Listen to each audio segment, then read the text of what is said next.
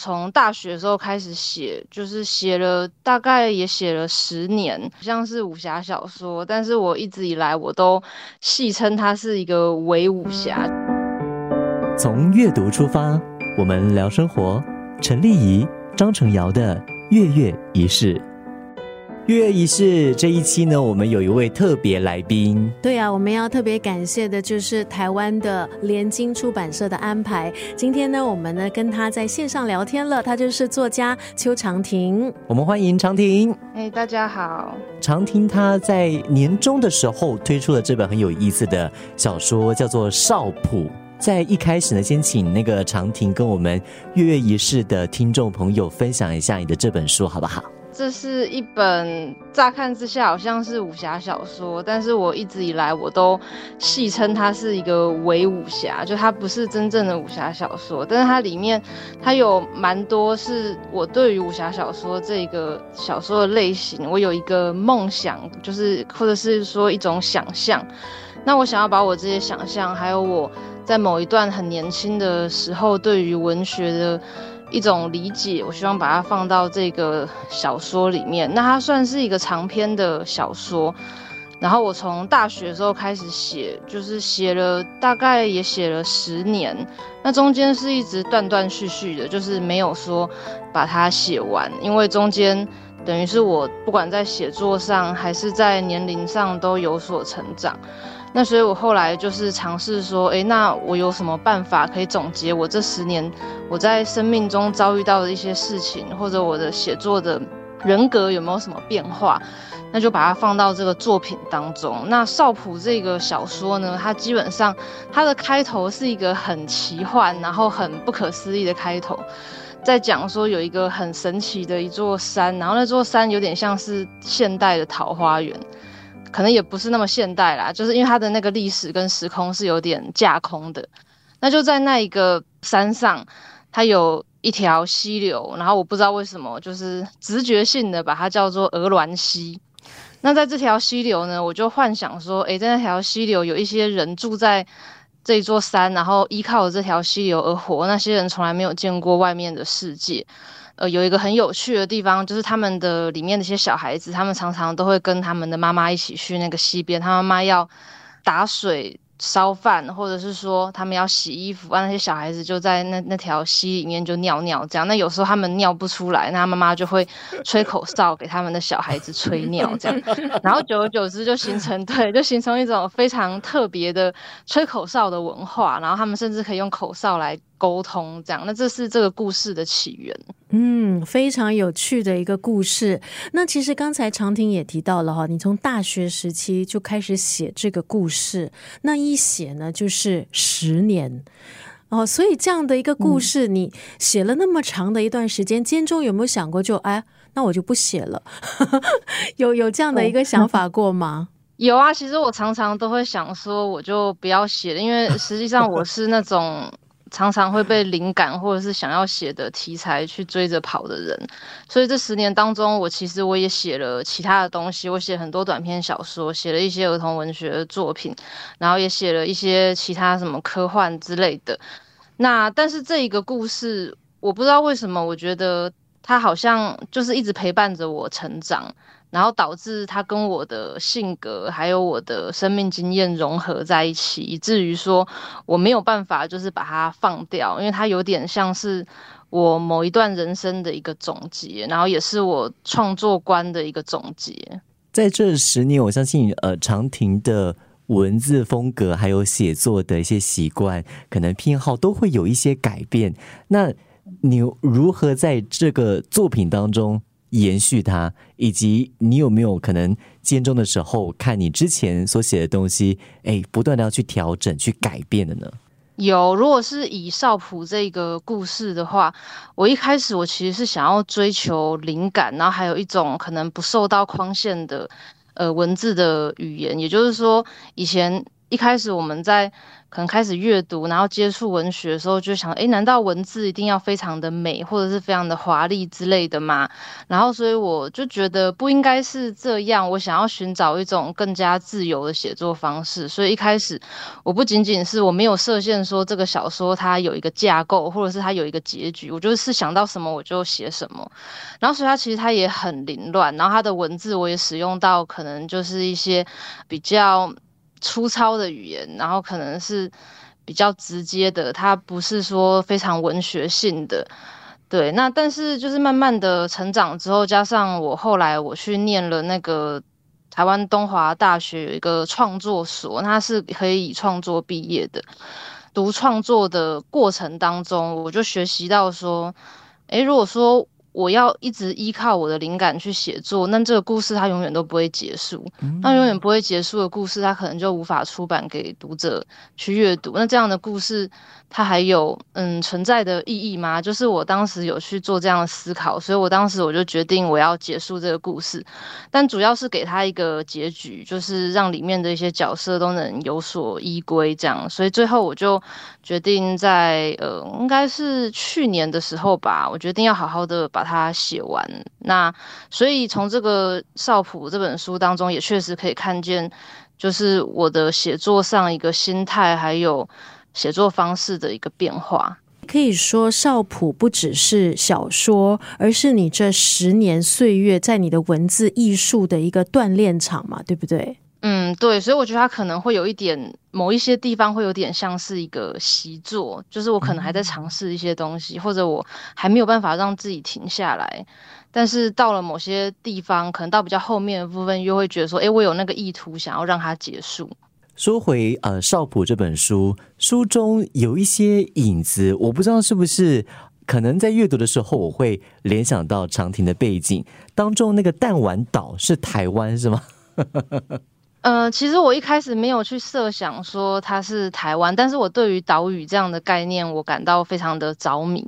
因为我觉得就是因为我本身我也很喜欢写奇幻或者是阅读一些类型的作品。那我以前在写的时候就还很小，然后我就会画一个很大的地图，然后这个是什么国，然后那个是什么国，然后就有什么大陆上面对，就是有什么样的种族之类的。可是我后来发现那张图其实非常的小，然后。光是那张图，我画了这个地图，它就框限了。就是我的想象，就是我就觉得，哎，这个国家里面要发生什么事，然后另一个国家发生什么事。但是当我考虑到岛屿这个概念的时候，像是这本小说里面，他会讲到说，岛之外还有更大的岛。那我觉得这是可以无限延伸下去的。可能弹丸岛之外还有一个呃马祖岛，然后马祖岛之外还有一个台湾，然后台湾之外还有一个更大更大的岛，就是它可以一直无无限，那是一个无限的世界。所以我觉得，好像我的想象也可以因此就不受到限制。刚刚常毅在介绍的时候，你用了三个字来形容这本小说“伪武侠”，所以呃，对，这个好有意思。这个伪武侠，你怎么去看这个伪武侠跟武侠之间的分野呢？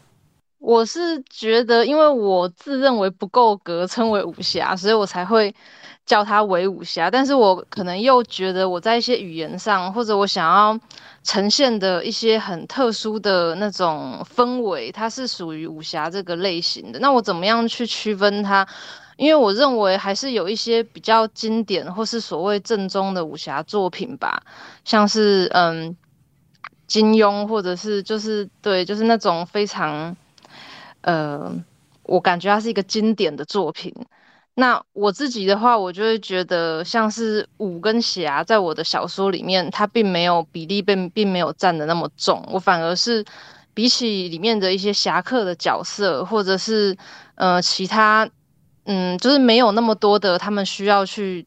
去战斗，或者他们需要去比武这样的事比较多。是我虚构另外一个身份，是一个说书人的身份。然后这个身份，我觉得他比较像是一个旁观者，然后他可以去看待这整个江湖上面发生的各式各样的事情。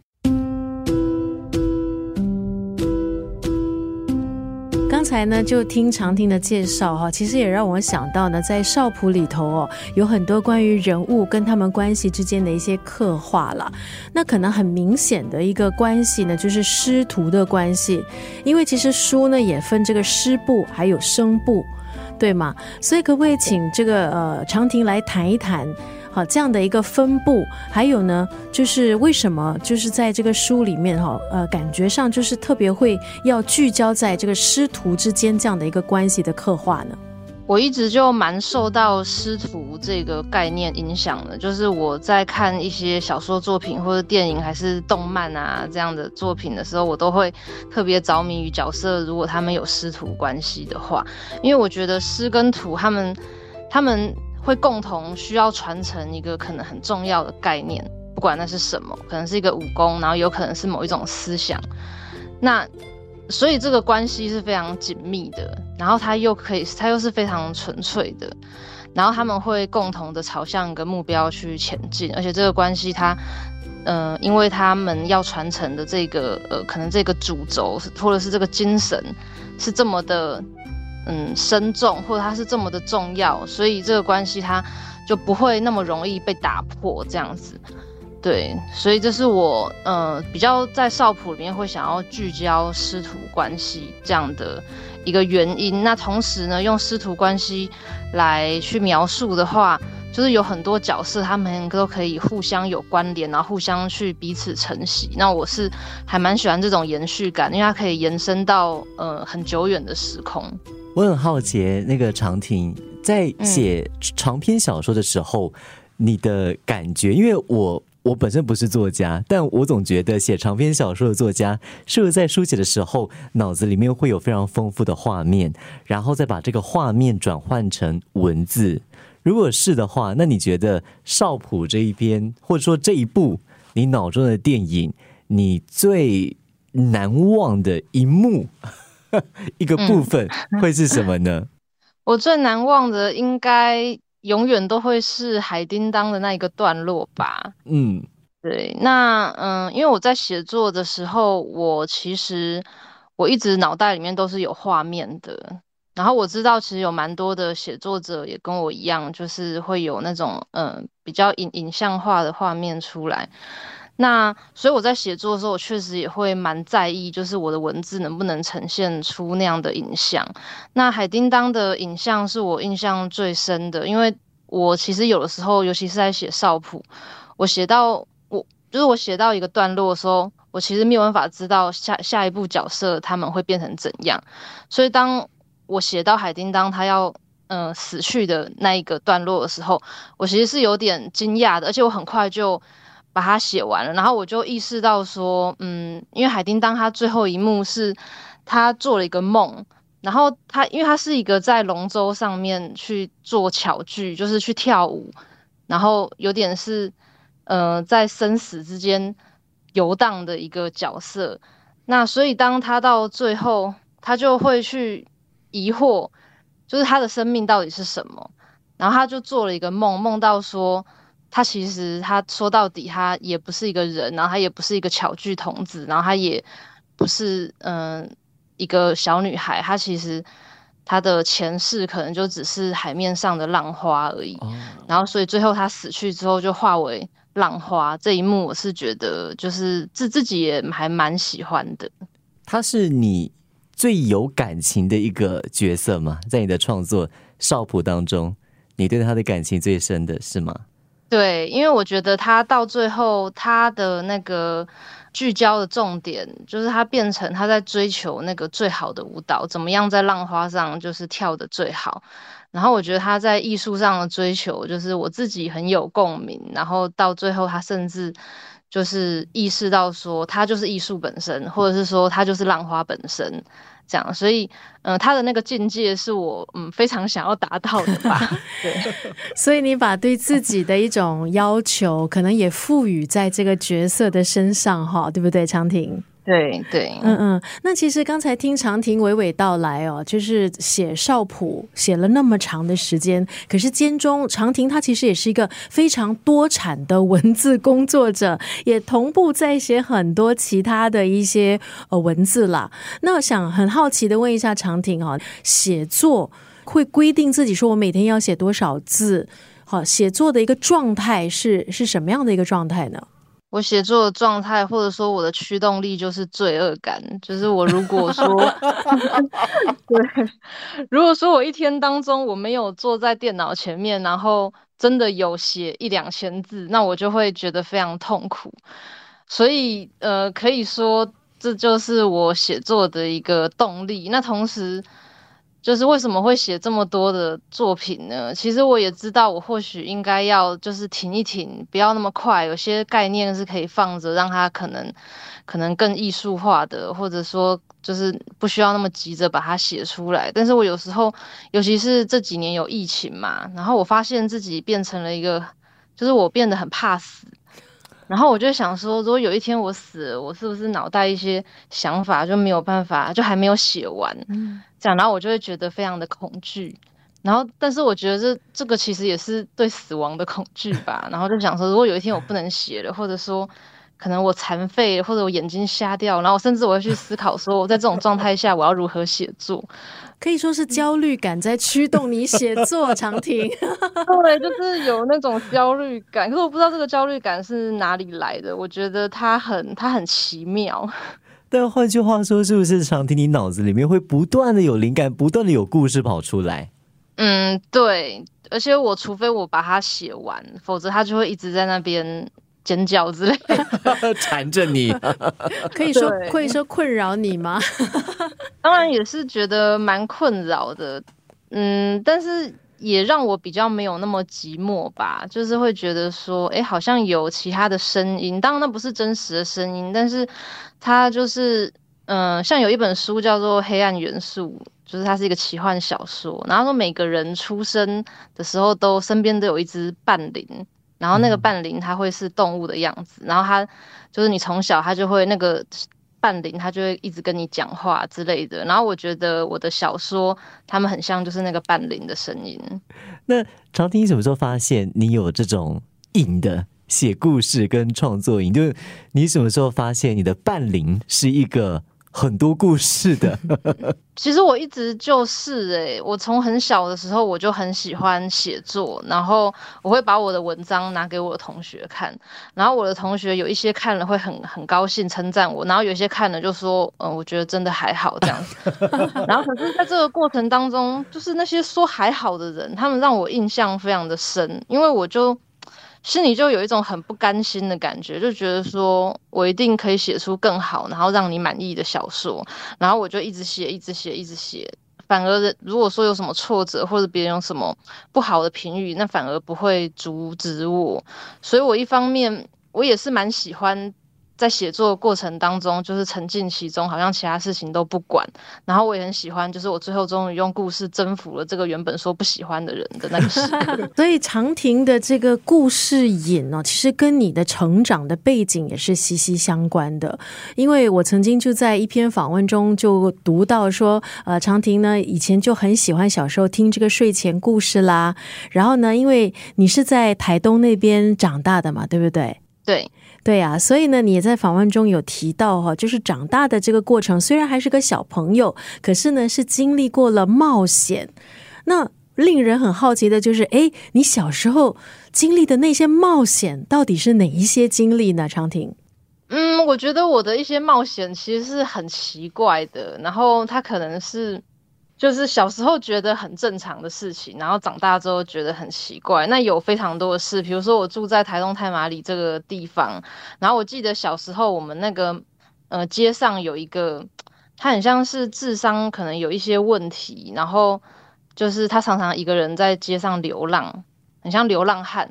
但他的衣服总是干干净净的，有人帮他换衣服，然后我们一些小孩子就会一群人就去欺负他。哦，然后我们我们都叫他泰马里总统，但是他实际上他就只是一个，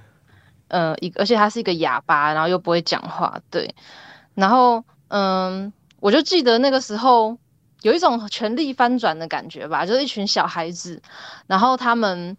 包含我啦，就是在逗弄这个哑巴，然后在欺负他的过程当中，就是我们是一个小孩，但是我我那时候觉得这个哑巴他好像。比任何的大人都更了解我们。虽然我们在欺负他，但我也觉得好像我们在跟这个哑巴玩，然后也只有他愿意跟我们这些小孩子玩。虽然他是大人，讲的就是这是其中一个冒险，就是觉得自己小孩子小时候，嗯，因为父母只是会要求我们，呃，吃饭时间回来吃饭就好，所以其他时间都在外面跑来跑去。然后我自己也常常在做一些很奇怪的事情，比如说我还有一次呢，我就不知道为什么我在我阿妈家，就是我奶奶家，然后那边有一个插座，插座旁边放了一个弯曲的铁丝。然后那时候看到那铁丝，我想，我不知道为什么这个想法，我就觉得，我如果把这个铁丝插进这个插座里，我就可以到达另外一个奇幻神奇的世界，我可以下面玩之类。就我小时候很喜欢做这种幻想，结果我一插进去之后就火花四溅，我就触电了，而且我的那个手，天哪！对，我的手就有那个闪闪电形状的疤痕，而且还流很多血，这样子，我那时候就差点就死掉了。对，所以这可能也算是一个冒险吧。但是小时候就会觉得。我就是在玩呐，然后可是就不小心就做出了很多很离谱的事情，所以感觉常听小时候是一个很调皮，但也充满好奇心的一个孩子。然后这个可能也带到了过后的这个创作。那其实，在年轻一辈的台湾作家当中，常听你这样子的风格啊，好像不是太多，对不对？那么你在创作的过程当中，会不会感觉特别的孤单呢？其实我觉得不太会耶，因为我的风格算是特殊嘛。我觉得其实蛮多人，就是很多作者都蛮特殊，就我不觉得自己有特别的特殊，或者是说，我觉得其实台湾有蛮多年轻创作者，他们也是在以他们自己的方式去寻找一些新的写作的类型，或者是写作的方法。那所以，嗯，虽然我可能我们彼此之间没有那么的相同。但是我觉得在这种差异之下，也可以互相学习，所以我并不会觉得说，哎，好像一定要找到一个跟我很相似的，呃，写作方法的人，或者是，呃，可能要呃类型跟我很相似，然后才能聊得来之类的。事实上是不会觉得特别孤单，反而是我是觉得我住在台东，好像没有办比较没有办法去接触，就是嗯台北或者是其他都市那边的一个写作圈。然后，所以这在实际上没有办法碰到更多同样的写作同好这件事情，会让我在就是现实中会觉得略微孤独这样子。可是随着这一部小说的这个发行哈，那长亭接下来应该也是会非常忙碌的，对吗？就是可能在台湾各地啊都会去，希望可以推广嘛，希望大家多认识你的创作。创作对长亭而言呢，可不可以请你分享一下是什么样的一种存在呢？创作是一种什么样的存在哦？这个是我很小的时候我就开始写作了，所以我其实我很难去区别说它跟我的生活有什么其他的不一样，因为它已经是我呃生命的一部分了。我每天都要写作，而且就算我没有办法写作，我的脑袋可能也在思考小说的事情。可能就希望可以跟海叮当一样，已经成为创作本身了。就是我觉得创作跟我之间是这样的一个关系吧。从阅读出发，我们聊生活。陈丽仪、张成尧的《月月仪式》。